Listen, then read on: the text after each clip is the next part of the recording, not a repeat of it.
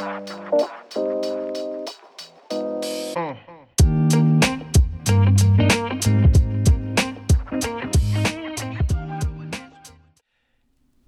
herzlich willkommen zu einer weiteren Ausgabe von Mood Talk, der Podcast mit mutigen Menschen für mutige Menschen und solche, die es werden wollen. Für Unternehmer, Selbstständige, Sportler, Menschen in Verantwortung, Alltagsabenteurer, Träumer, Macher, Aussteiger und Aufsteiger. Herzlich willkommen heute als Gast Petra Klingler.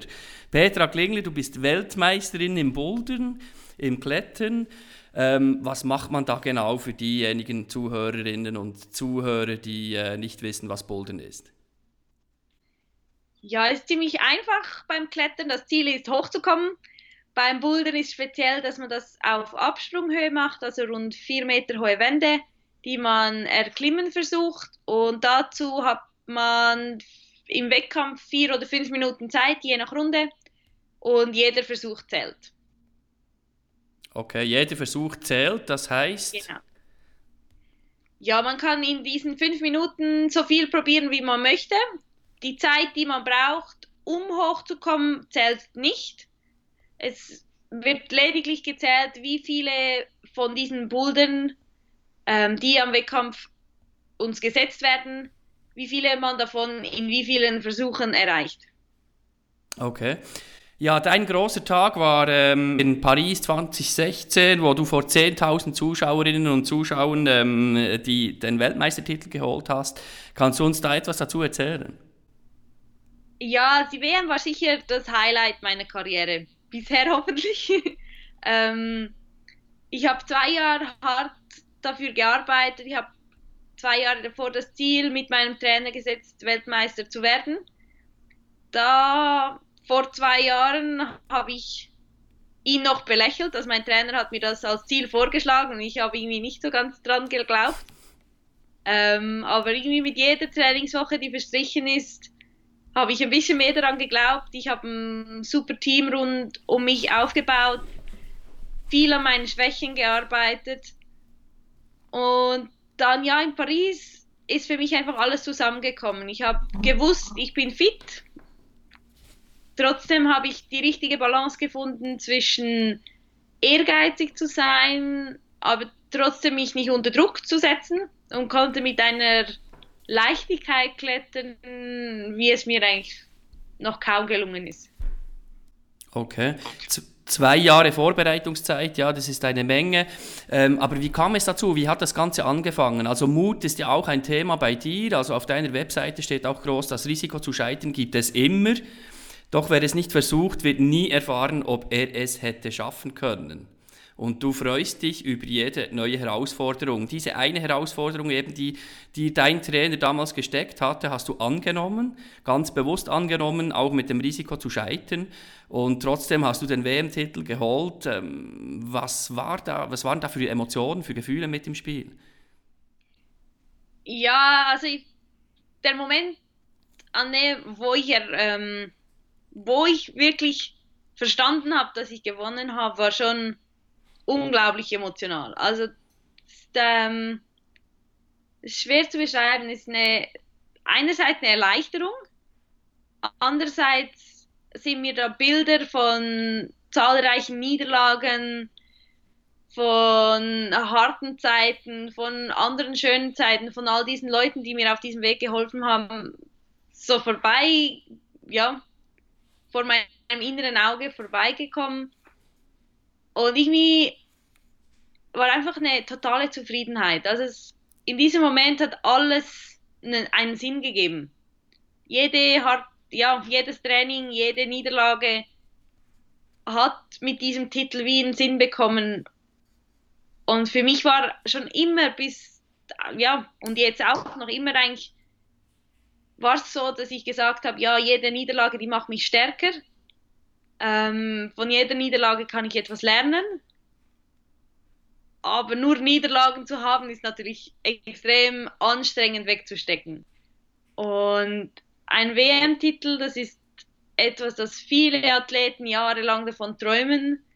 Und so hat es auch bei mir angefangen. Als kleines Mädchen, ja, habe ich nicht mal dran gedacht an einer WM zu starten. Dann irgendwann kommt man in die Nationalmannschaft, dann denkt man das erste Mal, ja, wäre eigentlich irgendwie schon noch cool, irgendwann vielleicht mal zu starten. Und dann wird es immer konkreter, man kann die erste starten, dann setzt man sich wieder höhere Ziele mit Halbfinalen, dann mit Finalen. Und ja, wirklich schlussendlich einmal zu oberst stehen zu dürfen, ist schon ein unglaubliches Gefühl und gibt, ja, gibt einem enorm viel. Also ja, es ist unbeschreiblich. Und ähm, ja, eben, wenn du von Niederlagen sprichst, also jetzt konkret auf diese zwei Jahre Vorbereitungszeit vor deinem ähm, WM-Titel, von, von, von deiner ähm, Weltmeistertitel, was, wenn du von Niederlagen sprichst, was sind das für konkrete Niederlagen? Also, und wie gehst du damit um? Ja, also speziell in Erinnerung ist mir ein Wettkampf geblieben, wo ich eine super Qualifikation hingelegt habe. Und es war so, dass es war in der Schweiz in Grindelwald. Und ich war dann extrem motiviert, ein, ein gutes Resultat zu zeigen vor Heimpublikum. All meine Freunde waren da, meine Familie war da. Und ich habe keinen Moment eigentlich gezweifelt, dass es nicht klappt. Und dann bin ich im Halbfinale gestartet und bin lediglich nicht von den Matten weggekommen. Und ich weiß bis jetzt nicht, was, was los war, weil ich habe mich wirklich nicht in meinem eigenen Körper gefühlt. Es war, ich habe nichts hingekriegt. Und für mich, weil ich wirklich keinen Moment zuvor daran gedacht habe, dass ich scheitern könnte, war das wie eine Faust ins Gesicht. Und da habe ich dann fast ja gut zwei Jahre eigentlich gebraucht, um das zu verdauen, um das Vertrauen wieder zu bekommen, dass nicht jeder Wettkampf so abläuft. Und jedes Mal, wo ich dann wieder eine gute Qualifikation gehabt habe, hatte ich schon Angst, dass wieder sowas passiert. Mhm. Und eigentlich erst, als ich mit meinem, mit meinem neuen Trainer zusammengearbeitet habe, viele an meinen Schwächen gearbeitet habe, ähm, sehr ein systematisches Training begonnen habe, wo ich auch Vergleichsmöglichkeiten hatte, kam dieses Vertrauen immer mehr wieder. Und weil ich wie etwas in der Hand hatte, das mir zeigte, dass ich fit bin, dass ich das kann. Und vergleichsweise zu vielleicht vor einem halben Jahr, dass ich physisch bereit bin, einen Wettkampf zu klettern. Und technisch hatte ich so viel Fortschritte gemacht. Da hatte ich auch extrem viel Sicherheit. Ich hatte meinen Trainer, der mich mental super unterstützt hat. Und gleichzeitig war mir, glaube ich, einfach jedes Mal bewusst, dass es passieren kann. Ich kann scheitern, es kann passieren, aber mir war irgendwie auch viel bewusster, dass das jedem passieren kann. Also es gibt immer Athleten, die einen schlechten Wettkampf haben. Und es gibt einfach schlechte Tage und ich denke, das muss man gewissermaßen einfach akzeptieren, so hart es ist, wenn es an einem so speziellen Anlass passiert, beim Zielanlass oder ja, ich sage jetzt auch im Alltag an einem speziellen Tag einfach nichts läuft. Mhm, mh. Erzwingen kann man es nicht, man kann es akzeptieren und versuchen, das Beste draus zu machen.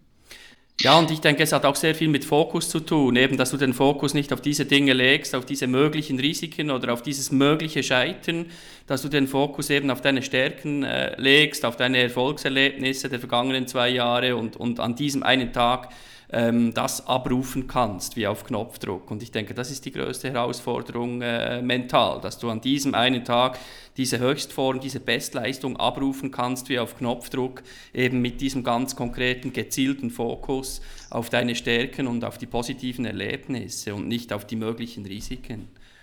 Ja, definitiv. Also es ist für mich mittlerweile ist wirklich so, dass die mentale Arbeit ist einfach Teil vom Training. Also es ist nicht nur physisch, wo man fit sein muss auf dem Wettkampf, sondern auch der Kopf muss bereit sein. Und das braucht genauso Arbeit wie, ja, wie jeder Muskel selbst. Ja, ja. Und magst du uns da etwas erzählen oder verraten oder etwas hinter die Kulissen blicken? Äh, hast du da irgendwie spezielle äh, Techniken oder machst du, machst, du, machst du Yoga oder meditierst du oder wie gehst du da konkret vor? Was hast du da für Tools in der Hand? Ähm, bei mir ist vieles Kommunikation. Also wirklich viel großer Austausch mit meinem Trainer, diskutieren, wo steht man, wie sieht es aus, was kann ich wirklich erwarten. Ähm, das ist sicher ein großer Teil, dass ich einfach wie mir bewusst bin, wo ich stehe und mich selbst eigentlich möglichst optimal einschätzen kann. Was kann ich von mir verlangen? Dann gleichzeitig kurz vor dem Wettkampf schreibe ich mir eigentlich immer auf, was das Schlimmste ist, das passieren könnte. Und jedes Mal muss ich, also ist eigentlich die Schlussfolgerung, dass es überhaupt nicht schlimm ist, was passieren kann. Und das halt ein schlechter Wettkampf, ja, ist ein schlechter Wettkampf, okay. Man kann aber daraus lernen und kann das nächste Mal besser machen. Und man hat ja noch die Chance. Und ich versuche mir eigentlich immer wieder aufzuzeigen oder mich zu erinnern, dass ich zumindest das Glück habe, überhaupt an diesem Wettkampf teilnehmen zu können.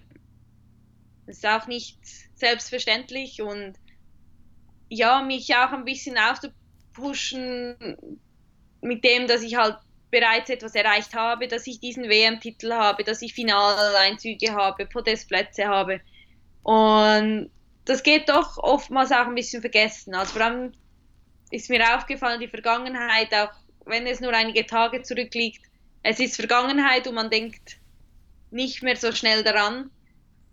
Auch all die Trainingsstunden, die man investiert hat. Also ich persönlich vergesse diese schnell und habe dann das Gefühl, ja, ich habe ich hab gar nicht so viel gemacht und dann kommt mein Trainer und zeigt mir, was wir alles gemacht haben. Das zeigt, also es führt mir einfach vor Augen, ja, ich habe gegeben, was ich kann und jetzt ja, geht es halt mehr darum, den Wettkampf auch zu genießen und die Leute rundherum zu genießen und die Atmosphäre zu genießen. Also auch hier wieder Fokus, also auf die wichtigen Dinge und auch äh, eine, eine Portion Dankbarkeit im Rückspiegel der Vergangenheit zu sehen, ja, was man eigentlich alles schon geleistet hat und äh, welchen Rucksack man mitnimmt an diesen einen Tag des Wettkampfes. Ja. Ja. Ja, das war ja eine lange Vorbereitungszeit, diese zwei Jahre, aber eigentlich hat ja alles viel, viel, viel eher begonnen. Und deine Mutter sagte mal in einem Interview, dass du schon mit, äh, mit jährig oder, oder knappjährig, äh, so um den Dreh rum, äh, auf den Hochstuhl geklettert bist alleine.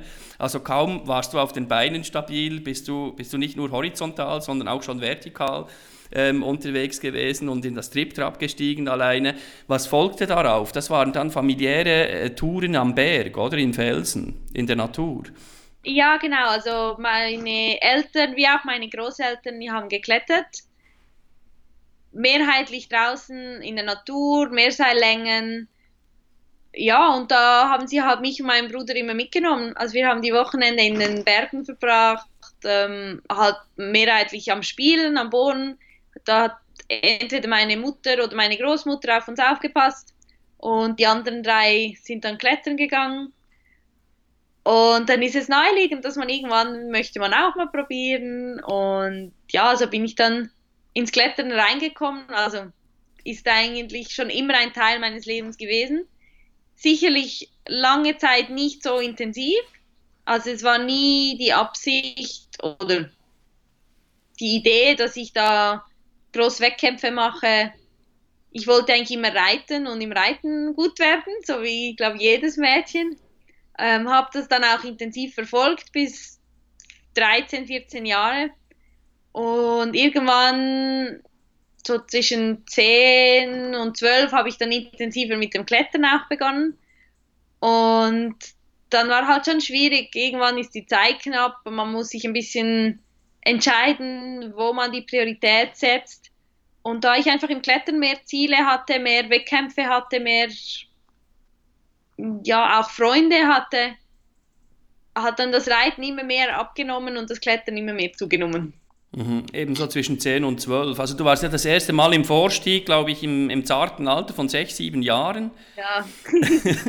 am, am Felsen mit der Familie unterwegs. Eben, du hast diesen Klettervirus eigentlich von der Familie von Haus aus ähm, auf mit, mitgekriegt und dann mit 6, 7 Jahren schon im Vorstieg. Ähm, wo war dann der Split oder der, ähm, der Wechsel in die Halle? Also da war ja noch diese Bornstädter Kilby. Du bist ja gebürtige Bornstädterin. Ich glaube, du wohnst Genau, immer noch ja. dort teilweise, oder? Genau, ich wohne immer noch dort. Und äh, an dieser Bornstädter Kilby war dieses äh, Harassenklettern.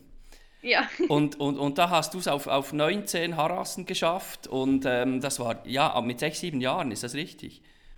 Ja, ich weiß nicht mehr genau, wie alt ich war. Wahrscheinlich ein bisschen älter. Aber es war sicher so ein bisschen der Kickoff für, äh, für meine Wettkampfkarriere. Und du Da kannst dich noch an diese Kilby erinnern? Ja, ja. Also Ja. das noch sehr präsent. Und ja, es war so das erste Mal, wo ich für mich so ein bisschen den Ehrgeiz ähm, also gespürt habe, wirklich so gegen andere anzutreten, wirklich etwas zu wollen und einfach, also ich glaube, ich habe ein Wochenende lang einfach Harassen gestapelt, bis ich am meisten Harassen hatte. Dann konnte ich wieder ein bisschen Pause machen. Kaum kam jemand, der wieder mehr hatte, musste ich wieder ran und noch mehr stapeln.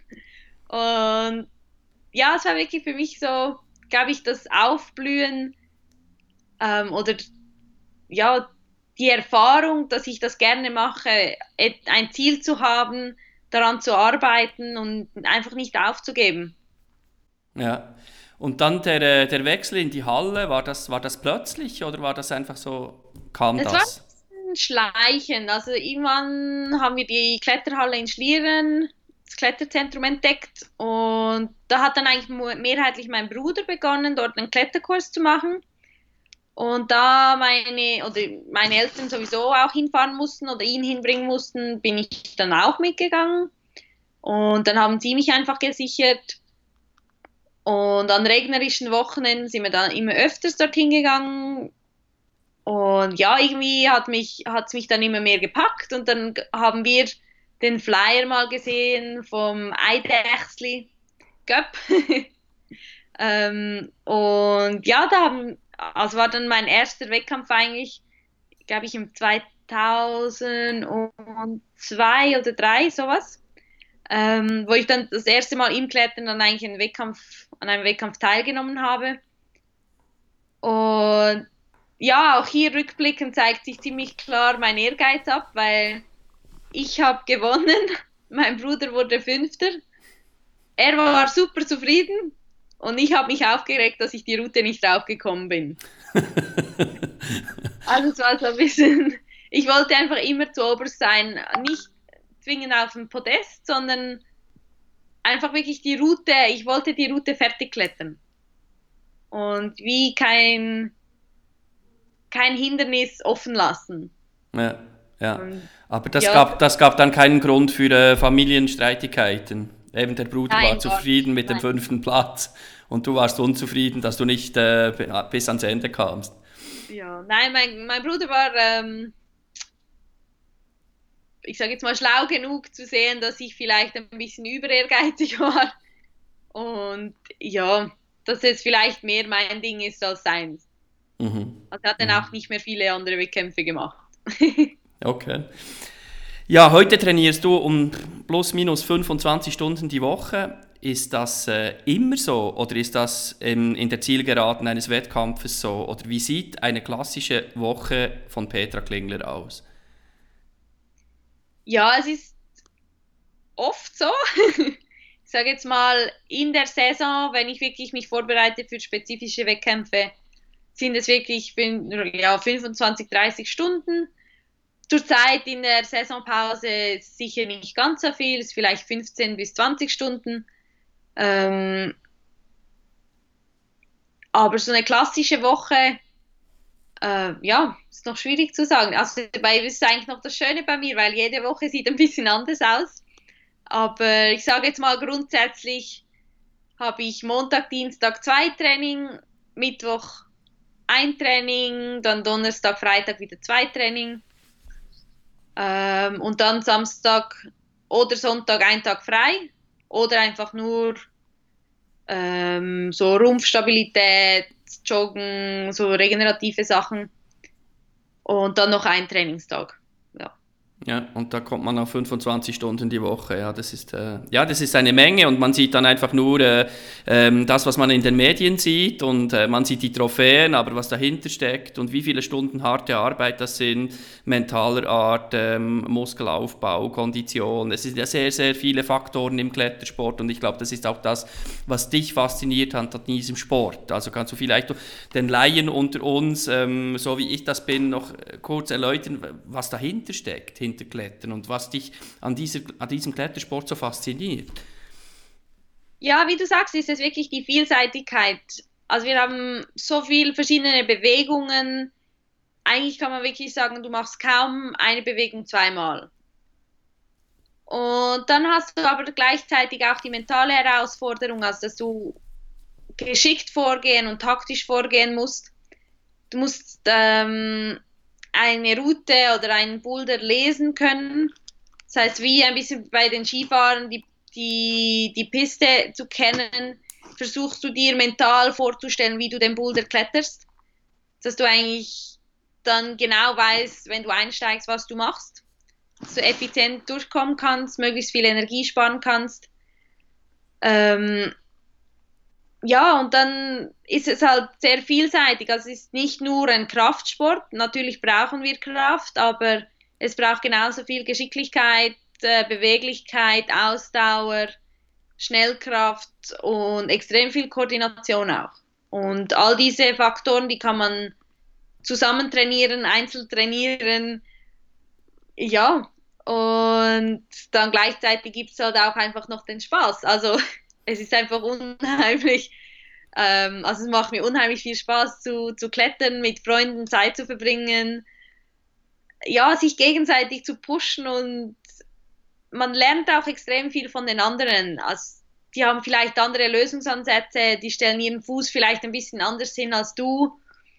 Und bei ihnen funktioniert es, bei dir funktioniert es nicht. Und du musst eigentlich schlussendlich deine individuelle Lösung finden, um das Problem zu lösen. Und ich denke, gleichzeitig ist es auch im Leben so. Also ich finde, ich habe extrem viel durch den Sport gelernt, wo ich auch in meinem Leben anwenden kann.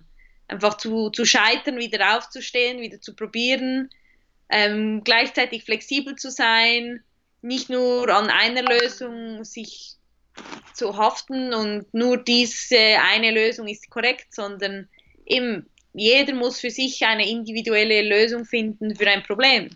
Und das ist auch im Leben so. Mhm, mhm.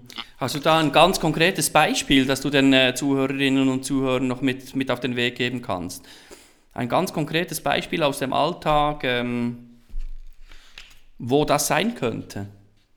Ähm, ist doch schwierig. Also bei mir sicherlich war es die Schule. Also ich war nie wirklich super stark in der Schule aber ich habe es trotzdem geschafft, ein Gymnasium abzuschließen, einfach da ich fleißig war, da ich mich nicht durch schlechte Noten irritieren lassen habe. Ich bin hingegangen, habe um Hilfe gebeten, wo ich nur kann. Ich habe mich, ja, ich habe nicht gesch mich gescheut zu fragen, ob mir jemand helfen kann. Wenn mir Hilfe angeboten worden ist, habe ich die angenommen. Ähm, und ich habe halt auch für mich gelernt, ein bisschen egoistisch zu sein und Nein zu sagen. Also, oder halt eben Ja zu sagen, aber für mich und für niemand sonst. Und ich denke, das braucht's. Du musst für dich entscheiden, was du willst, was du brauchst. Und das muss nicht sofort sein. Oftmals weiß man nicht auf den Punkt genau, oder wenn die Frage das erste Mal auftaucht, was man will. Und ich glaube, da muss man auch sich selbst einfach die Zeit lassen, zu überlegen, ein bisschen ja, Zeit verstreichen zu lassen, Möglichkeiten anzuschauen und dem Bauchgefühl auch ein bisschen Wort zu lassen.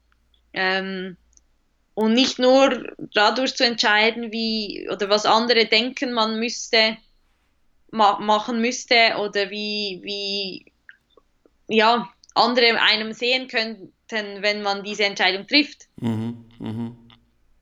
Also ich glaube, das, das passt so zu vielen Elementen im Alltag. Ja, ja, wir werden ja permanent auch abgelenkt von außen und äh, ja, wissen dadurch dann auch vielleicht äh, zu wenig, was wir ganz genau wollen und, und, Genau, und wo, ja. wofür wir uns entscheiden oder eben auch wogegen wir uns entscheiden und dann Genau, kommt ja. das, dieses Nein ins Spiel, ja, der, der Mut dann aufzubringen, auch mal Nein zu sagen und ähm, ja, Ja, ich auch glaube, den, den Mut zu haben, vielleicht einfach überhaupt mal eine Entscheidung zu treffen und dann von da weiterzuschauen. genau, genau und zwar nicht diese Wischiwaschi-Entscheidungen, sondern wirklich ein Commitment, ein Commitment Und dann mal Und, probieren, ähm, kann man immer noch weitersehen.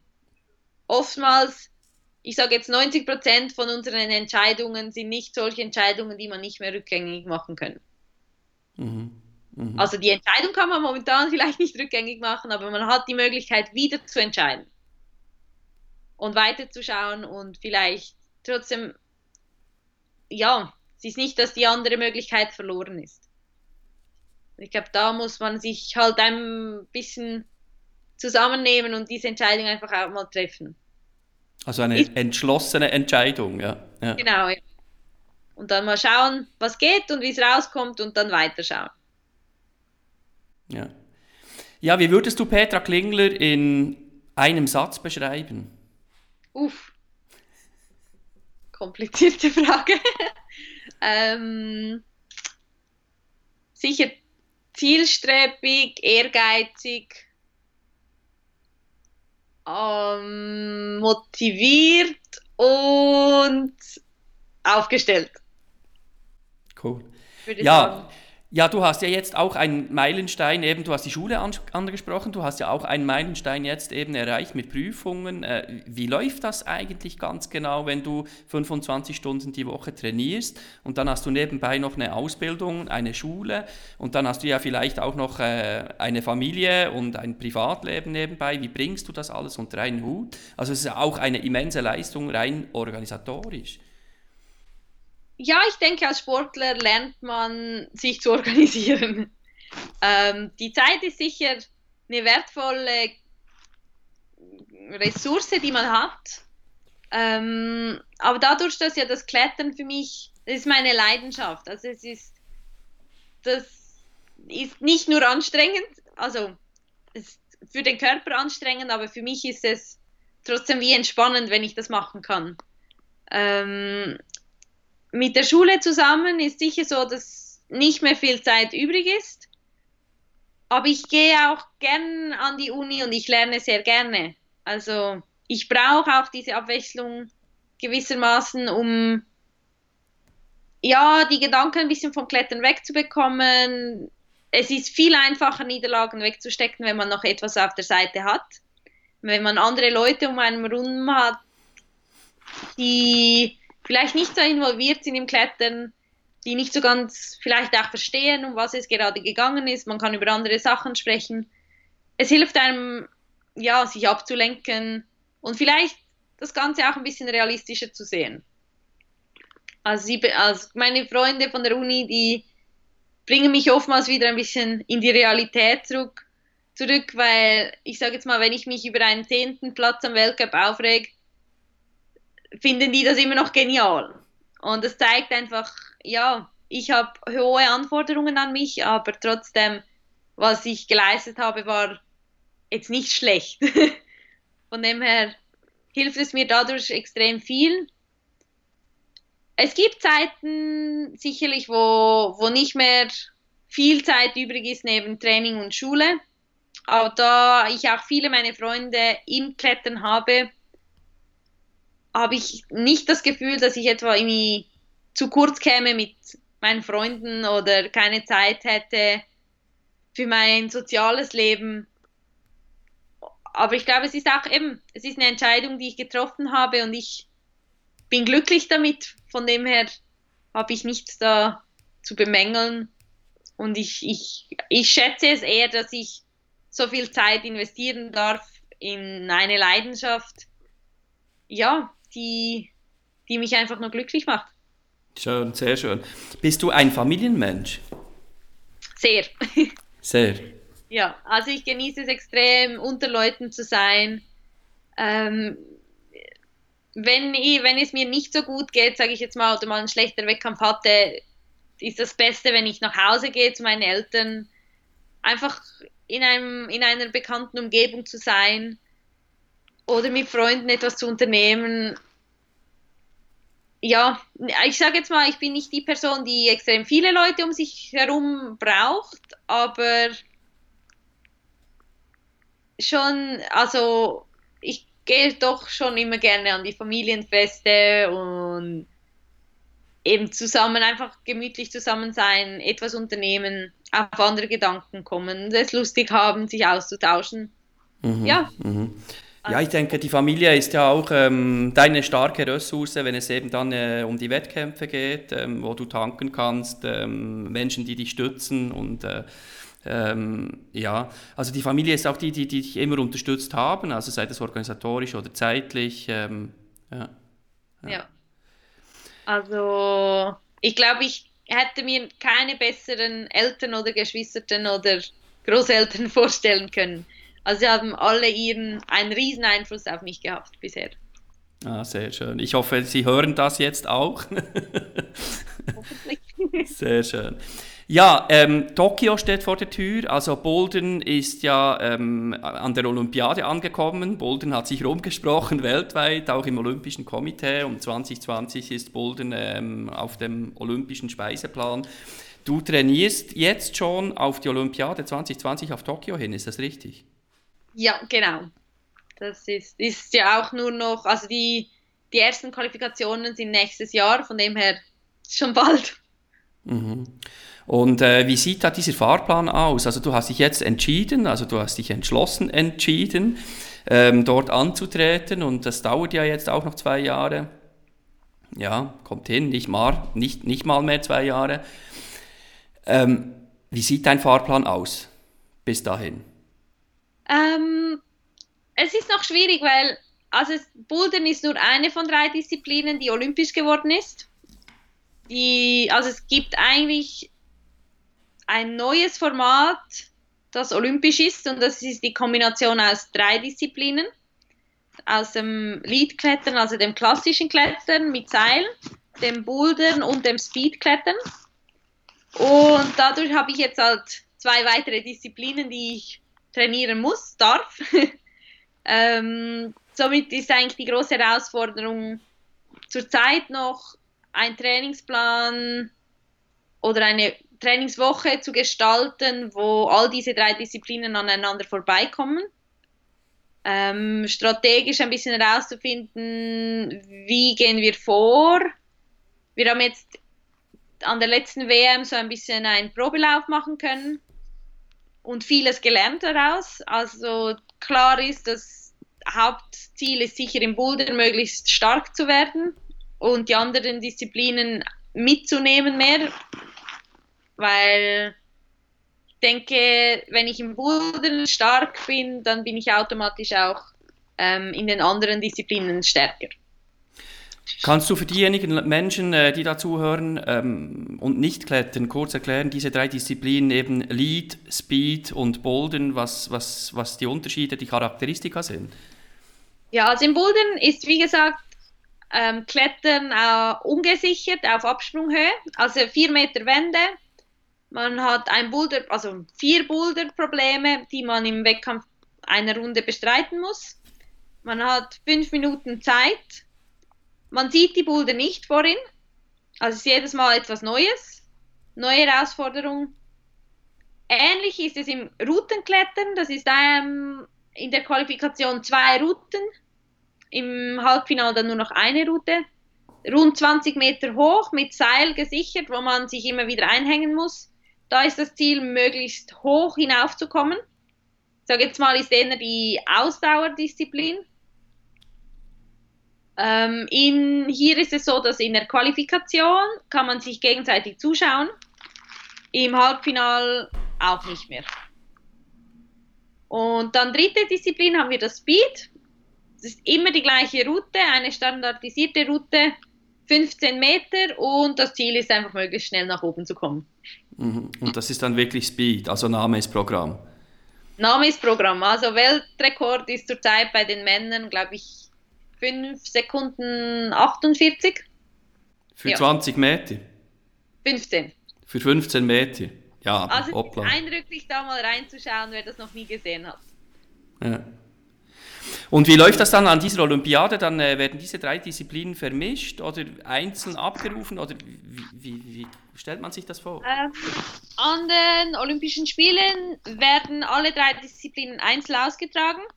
Die Resultate werden dann miteinander multipliziert und so gibt es dann eigentlich eine Rangliste. Die besten sechs kommen dann noch in ein einzelnes Final, wo alle drei Disziplinen nochmals durchgeführt werden innerhalb von zwei Stunden. Also geht dann Schlag auf Schlag eine Disziplin nach der anderen. Ja, und deine Disziplin ist Bouldern und ähm, deine Stärke ist Kraft, sagst du äh, selber. Ähm, gibt es da noch, äh, wo liegt dein Potenzial jetzt noch, dich zu verbessern? Ich denke sicher, technisch gibt es noch Verbesserungsmöglichkeiten, koordinativ wieder auf die Höhe zu kommen. Mental denke ich, habe ich noch sehr viel Potenzial. Aber ja, ich denke, ich bin ziemlich ausgeglichen und kann überall ein bisschen noch rumschrauben, dass die ganze Fitness noch besser wird. Okay. Und wie machst du das konkret jetzt in den nächsten Monaten?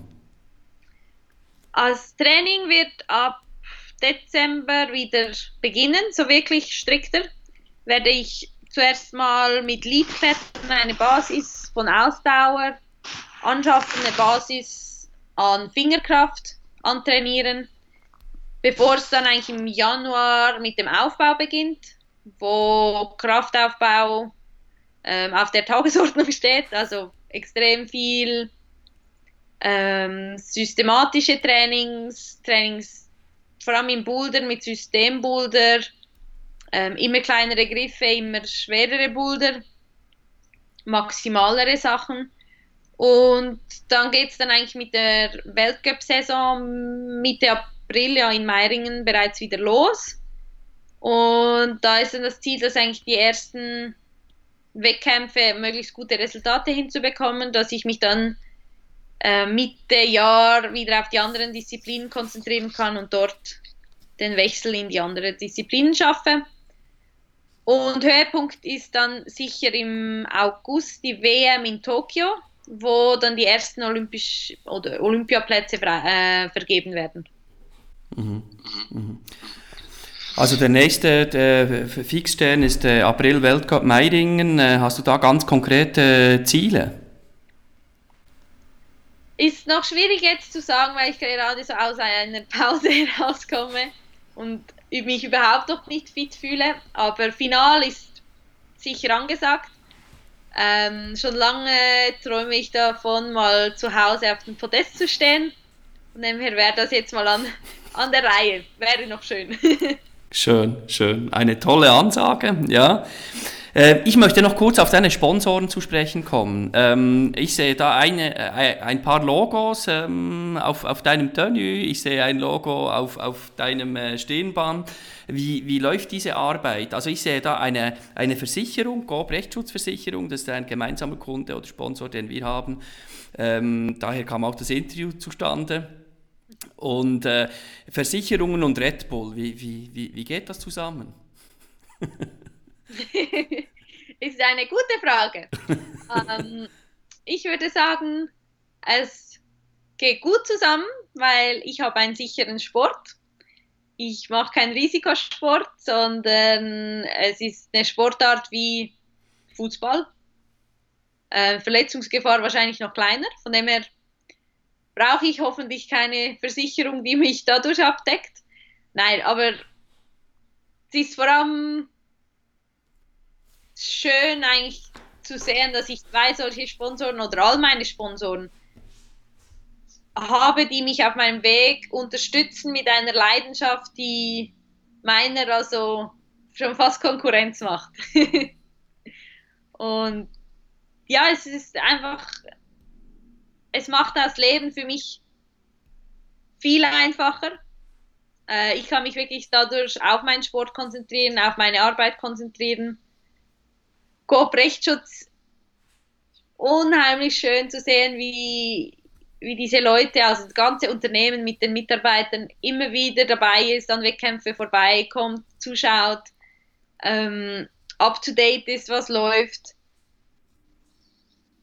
Ja, bei allen Sponsoren von mir habe ich, also ich, ich pflege den Kontakt extrem, ist mir sehr wichtig ähm, und ich mache alles auch selber. Also es läuft nicht über ein Management oder so, weil mir dieser Kontakt sehr wichtig ist. Das ist vielleicht ein bisschen der Vergleich zur Familie. Es ist ein bisschen meine Familie. Die Leute sind ein wichtiger Part von meinem Erfolg. Und ja, da braucht es keinen Mittelsmann dazwischen, sondern da möchte ich selbst mit diesen Leuten Kontakt haben. Wow. Ja, ist ja auch nicht selbstverständlich. Also neben äh, 25 Stunden Training und dann noch äh, Ausbildung, Studium, äh, ja, dann noch die, die, die Kontaktpflege zu den Sponsoren. Also das ist ja alles auch Zeit. Also letzten Endes haben wir ja alle nur 24 Stunden, sieben äh, zur Verfügung. Und äh, wie viel Schlaf brauchst du eigentlich? Eine gute Frage. Nein, also optimal Schlaf wäre acht, neun Stunden schon. Ja. ja. Aber das reicht zum Teil auch nicht ganz für diese neun Stunden. Okay. Aber geht auch weniger. Okay. Ähm, ja, du studierst in Bern. Was genau studierst du eigentlich? Ähm, ich studiere Sport im Hauptfach und Psychologie im Nebenfach. Sport und Psychologie, eine spannende Kombination, die viel Zündstoff liefert. Ja. ja. Okay. Ja, ich habe noch eine kleine Überraschung für Petra Klingler vorbereitet, nämlich so ganz spontane Fragen. Ähm, was mich wundernimmt, also antworte einfach äh, möglichst schnell und spontan, wie aus der Rakete geschossen, äh, wie in der Speed-Disziplin. äh, ähm, ja, bist du bereit? Ja. Halle oder Fels? Ähm. Jetzt Halle, später Fels. Lead oder Speed? Ähm, das ist gemein, ne? Ja, sehr gemein. ja, Lead. Lead. Android oder iOS? iOS. Bern oder Zürich? Mm, halb, halb. sehr diplomatisch. Tee oder Kaffee? Beides. In Mengen. Berg oder Wasser? Berg. Stadt oder Land? Wie? Stadt oder Land? Äh, Land. Badeferien oder Abenteuer? Abenteuer. Suppe oder Salat? Ähm, jetzt im Herbst sicher Suppe, ja. Saisongerecht. Saisongerecht. Genau. ja, ähm, liebe Petra, möchtest du noch etwas ähm, mit auf den Weg geben, all diesen mutigen Abenteuern, mutigen Unternehmen, Sportlern, Selbstständigen, Solopreneuren? Ähm, was möchtest du den Leuten noch so als Schlusswort mit auf den Weg geben, damit sie ihren Mut packen können und sich auf den Weg machen können?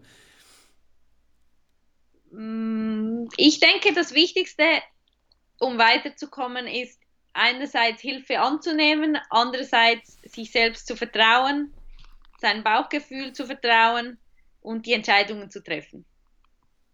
Sehr schön. Sehr schön. Vielen Dank. Vielen Dank für diese Insights und äh, wir drücken dir alle ganz, ganz, ganz fest die Daumen. Also nicht nur für äh, den Weltcup nächsten April in Meiringen, sondern und vor allem für Tokio 2020. Und ich bin überzeugt, wir werden von dir hören, wir werden von dir lesen. Und ähm, wer weiß, vielleicht nimmst du sogar ein Metall mit nach Hause. Also wir drücken dir ganz, ganz fest die Daumen und ähm, vielen herzlichen Dank für, äh, für dieses Interview, für deine Zeit, deine wertvolle Zeit und diese Insights, die wir hier erfahren durften. Danke. War mein Vergnügen. Tschüss, Petra. Tschüss, mach's ciao. gut. Ciao, ciao, ciao.